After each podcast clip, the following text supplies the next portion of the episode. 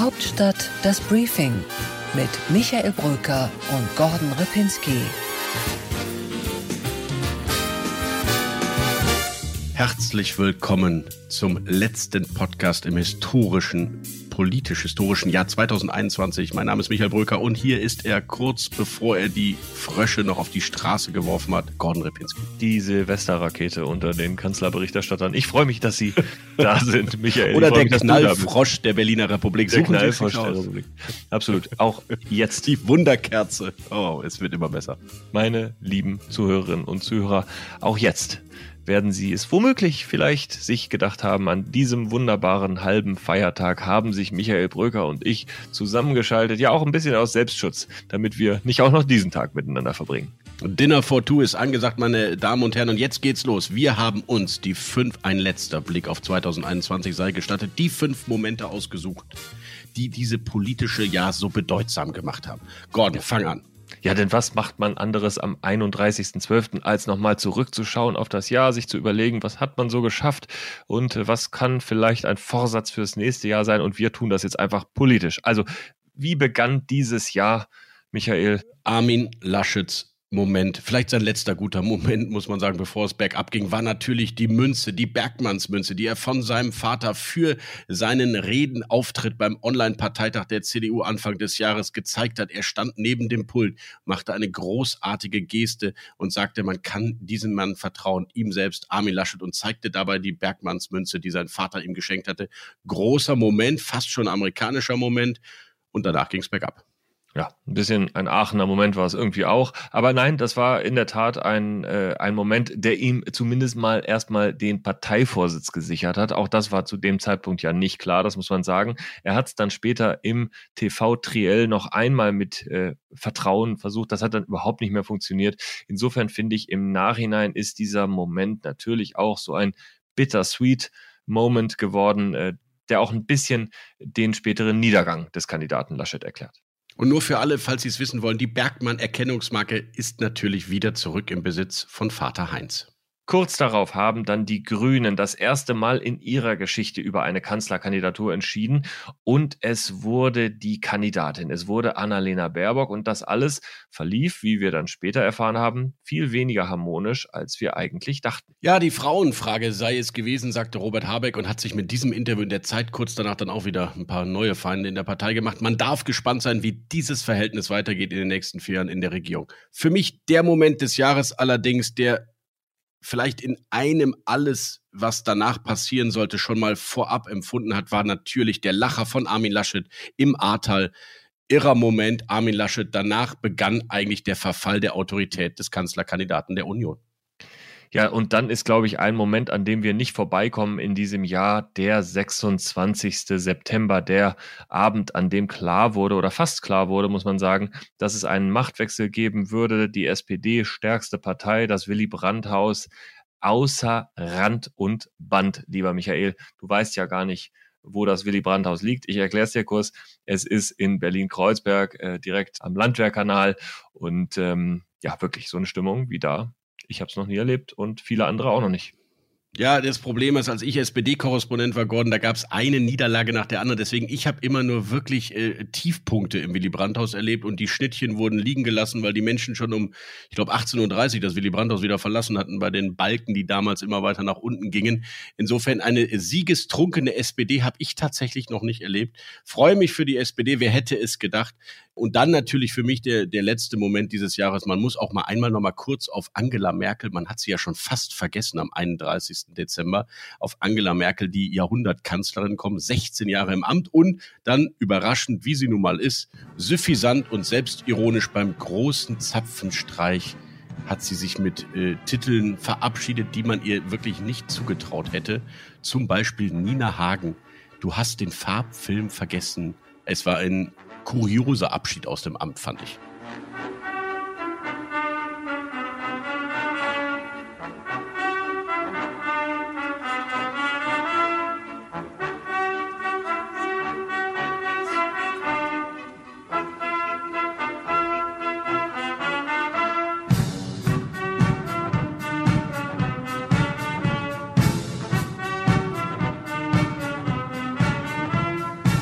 Tschüss, Angela Merkel. Das waren unsere Momente des Jahres, Gordon. Jetzt lass uns über die Politiker des Jahres reden. Michael, wir haben ja schon auf der Pioneer One darüber gesprochen, wer das Comeback des Jahres ist. Und Michael, ich glaube, uns beiden ist es in Wahrheit klar. Dir will es nicht so richtig klar sein. Du wehrst dich innerlich noch dagegen, aber ich glaube, es ist eindeutig.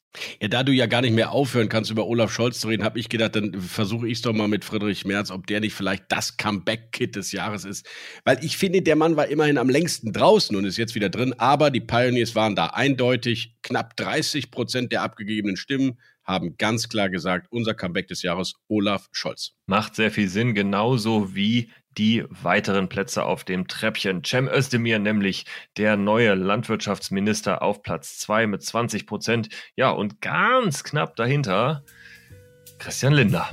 Dann kommt Friedrich Merz und Norbert Röttgen und Franziska Giffey auf 5, die neue regierende Bürgermeisterin in Berlin. Ja, eine wunderbare Kategorie beste Direktkandidaten haben wir gesucht und wir sind natürlich nicht nur nach den abgegebenen Stimmen in den Bundestagswahlkreis gegangen, sondern wir wollten wissen von den Pioneers, wer war denn Ihr Lieblingsbester Direktkandidat? Und ich freue mich sehr, dass es der Mann aus dem Südwesten geworden ist, der anatolische Schwabe Cem Özdemir. Er ist ein, wenn man so will, Titelverteidiger. Er ist wieder einer der Politiker des Jahres geworden in unserer Rangliste der deutschen Politik. Er war vorher der Fachpolitiker des Jahres und äh, jetzt ist er eben der beste Direktkandidat. In der Tat ein überragender Erfolg im Wahlkreis Stuttgart.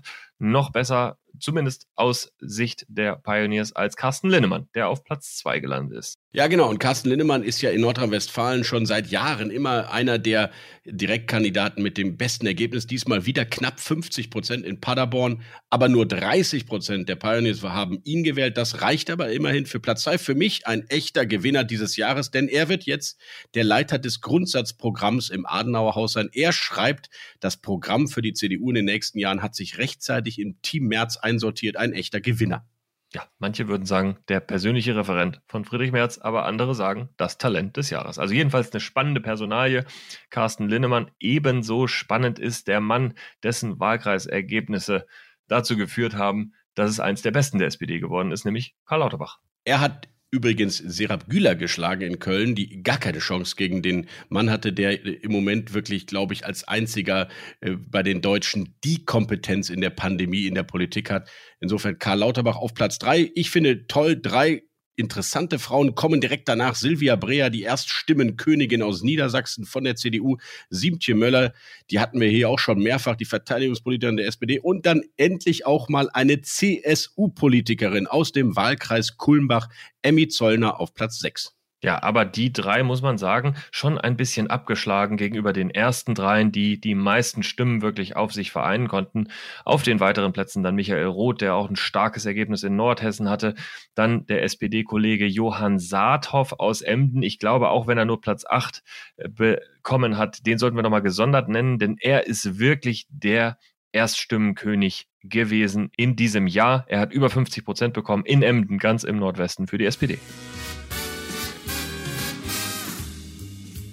Ja, kommen wir zu der Kategorie, die wir noch nie hatten, Gordon, und deswegen hat sie mich auch sehr gefreut, nämlich die besten Wahlkampfunterstützer, also nicht Politiker, sondern Persönlichkeiten aus Wirtschaft, Gesellschaft, Kultur, die sich für bestimmte Parteien ins Zeug gelegt haben. Und wir wollten von den Pioneers wissen, wer hat das da eigentlich am besten gemacht?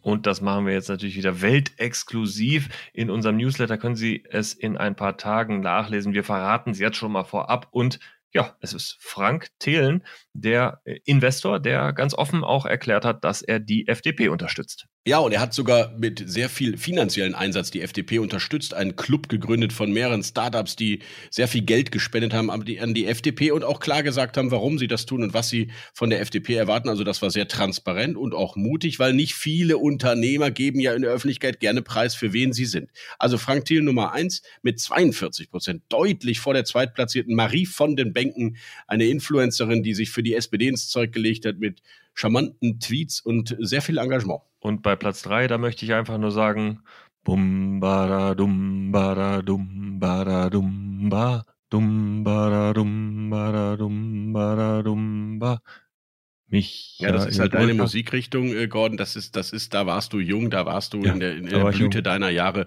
Roland Kaiser auf Platz drei, meine Damen und Herren. Ja, auch er hat die SPD wieder unterstützt. Er wird übrigens auch in der Bundesversammlung für die SPD wieder dabei sein. In Mecklenburg-Vorpommern hat er eine Nominierung für die Bundesversammlung im Februar erhalten. Ja, und die restliche Rangliste, die geht natürlich bis Platz 10. Können Sie in Ruhe alles nochmal nachlesen auf thepioneer.de slash Hauptstadt. Ja, und dann haben wir noch gefragt, wer sind die herausragenden Landespolitikerinnen und Landespolitiker, unabhängig davon, ob sie eben schon Ministerpräsident oder Ministerpräsidentin wurden. Und Manuela Schwesig hat die meisten Stimmen bekommen, da sie aber auch schon die überragende Ministerpräsidentin in den Augen der Pioneers geworden ist, haben wir sie rausgenommen und haben gesagt, wir zeichnen den zweiten aus. Und das ist Herbert Reul geworden. Mr. Law and Order aus Nordrhein-Westfalen. Er hat es nicht geschafft, äh, NRW-CDU-Chef zu werden nach Armin Laschet, was er gerne geworden wäre. Aber die Leute mögen ihn, sie schätzen ihn. Klare Kante, Klartext kommt eben an auf Platz zwei und auf Platz drei sein neuer Chef Hendrik Wüst Ministerpräsident von Nordrhein-Westfalen seit wenigen Monaten und der erste wichtige Mann in der, in der Kandidatur nächstes Jahr um die Landtagswahl im Mai. Ich glaube, das ist die wichtigste Wahl des Jahres 2022. Absolut. Platz drei, dann Franziska Giffey. Das ist eine frühe Vorschusslorbeere, muss man sagen. Denn Giffey ist ja nun wirklich in der Landespolitik erst seit ein paar Tagen als neue regierende Bürgermeisterin. Aber ja, äh, Rückhalt bei den Pioneers, die haben sie auf Platz drei gewählt. Und sie hat ja auch mit ein paar interessanten Personalien ihren Senat aufgehübscht. Das ist durchaus überraschend. Äh, ich bin sehr gespannt, was hier in Berlin passiert. Einer, der auch gerne SPD-Chef geworden wäre, der auch gerne Innenminister geworden wäre, aber weiterhin in Niedersachsen verbleiben muss und trotzdem sehr beliebt auch bei unseren Pioneers ist, ist auf Platz vier Boris Pistorius, der SPD-Innenminister aus Niedersachsen. Ein großes Talent sollten wir vielleicht noch nennen. Daniel Bayas, der grüne Finanzminister in Baden-Württemberg, auf Platz sieben ins Ziel gekommen. Und ja, vielleicht noch die bayerische Staatsministerin für Digitales äh, zu nennen, Judith Gerlach, sie auf Platz acht. Ja, das war's mit unserer Rangliste der deutschen Politik. Ich finde ein wunderbarer ja, Rückblick aufs Jahr und damit auch ein Abschluss eines wirklich politisch turbulenten Jahres, Gordon. Ähm, ich bin sehr gespannt, wer sich von diesen ja auch Neuankömmlingen in unseren Ranglisten auch Ende nächsten Jahres noch weiter durchsetzen wird. Ähm, es ist viel, viel in Bewegung und manche sind so schnell nach oben geschossen, wo ich mir gar nicht sicher bin, ob sie da auch bleiben werden. Und Gordon, what's left? Gordon, bei What's Left kündigst du ein ganz besonderes Jahresauftaktgespräch an, oder? Genau, mit einem ganz besonderen Parteilinken in der SPD, mit Kevin Kühnert, dem Generalsekretär, dem ehemaligen Juso-Chef, eine der ja wirklich polarisierenden Figuren der deutschen Politik. Manche sagen, er ist das größte Talent, andere sagen, er ist einfach nur ein äh, ja, weiß ich nicht, ohne Berufsausbildung viel zu schnell hochgekommener Politiker. Jedenfalls ist er eine sehr spannende Person und ich habe mit ihm darüber geredet, was er von diesem Jahr erwartet. Wir sind gespannt auf Kevin Kühnert, auch den Mann gilt es zu beobachten. Ich freue mich drauf. Und Michael, what's right? Michael, bei What's Right schauen wir jetzt einmal ausnahmsweise in diesem Jahresrückblicks-Podcast auf das erste große politische Ereignis des neuen Jahres. Ja, und das geht zurück auf 1864. Man kann es kaum glauben. Das traditionelle Dreikönigstreffen der FDP in Stuttgart im Opernhaus am 6. Januar. Leider wieder einmal nur digital, aber es wird die erste große Grundsatzrede des FDP-Finanzministers Christian Lindner. Wie will er eigentlich die Partei in der Regierung aufstellen? Und ich freue mich auf den ersten Auftritt von Bijan Djirsaray, der neue Generalsekretär der FDP, ein Rheinländer aus Neuss und eigentlich ein eher Moderator, Außenpolitiker, der jetzt Generalsekretär geben soll und der FDP Profil verleihen muss. Ich bin wirklich gespannt auf seinen ersten Auftritt. Sie, liebe Pioneers, sollten es auch sein. Und damit, Michael, verabschieden wir uns nicht nur von diesem Podcast, sondern wir verabschieden uns von diesem Jahr. Gordon, schön war es mit dir. Ein bisschen anstrengend gelegentlich auch mal, aber es war am Ende schön. Unser erstes Hauptstadt-Podcast-Jahr neigt sich dem Ende zu. Gordon, vielen Dank auch für deine, ja, für deine Geduld mit mir. Ja, ist, zu Recht sagst du das, Michael. Das äh, habe ich dir immer gerne entgegengebracht und ich weiß, dass ich dafür ja auch Dinge zurückbekommen werde irgendwann, was auch immer das sein wird. Aber ich freue mich auch über dieses Jahr und äh, wir freuen uns, glaube ich, gemeinsam, Michael, über unsere Zuhörerinnen und Zuhörer, die uns ganz toll Feedback gegeben haben und ja, die uns irgendwie das Gefühl gegeben haben, dass wir hier was gemacht haben, was vielleicht ganz interessant ist, was den Alltag bereichern kann und äh, was unsere Pioneers auch echt freut. Ich hoffe auch, dass Sie mit Erkenntnisgewinn aus dem Podcast herausgehen und immer wieder auch was mitnehmen, was Sie vielleicht noch nicht wussten und was Sie neue Argumente kennenlernen lässt aus dem Inneren der Politik. Nächstes Jahr mit mindestens der gleichen Leidenschaft wieder. Kommen Sie gut ins neue Jahr. Wir wünschen Ihnen alles Gute. Und jetzt wird ein bisschen geböllert, Gordon, oder? Also so virtuell oder wie oder was? Können wir ein bisschen was einspielen wenigstens? Wir verabschieden dieses Jahr jetzt mit ein paar Knallfröschen und äh, Knallschüssen und was auch immer man sich so wünscht. Und ich gucke ein bisschen, ob im Bleigießen was Schönes dabei ist für uns als Zukunftsidee. Äh, ich freue mich sehr ja. auf unsere Tradition. Gordon, bis zum nächsten Jahr. Mach's Michael, gut. komm gut rein. Liebe Zuhörerinnen, bleiben Sie uns gewogen. Auf Wiederhören. Kommen Sie gut rein. Tschüss. Hauptstadt das Briefing mit Michael Bröker und Gordon Ripinski.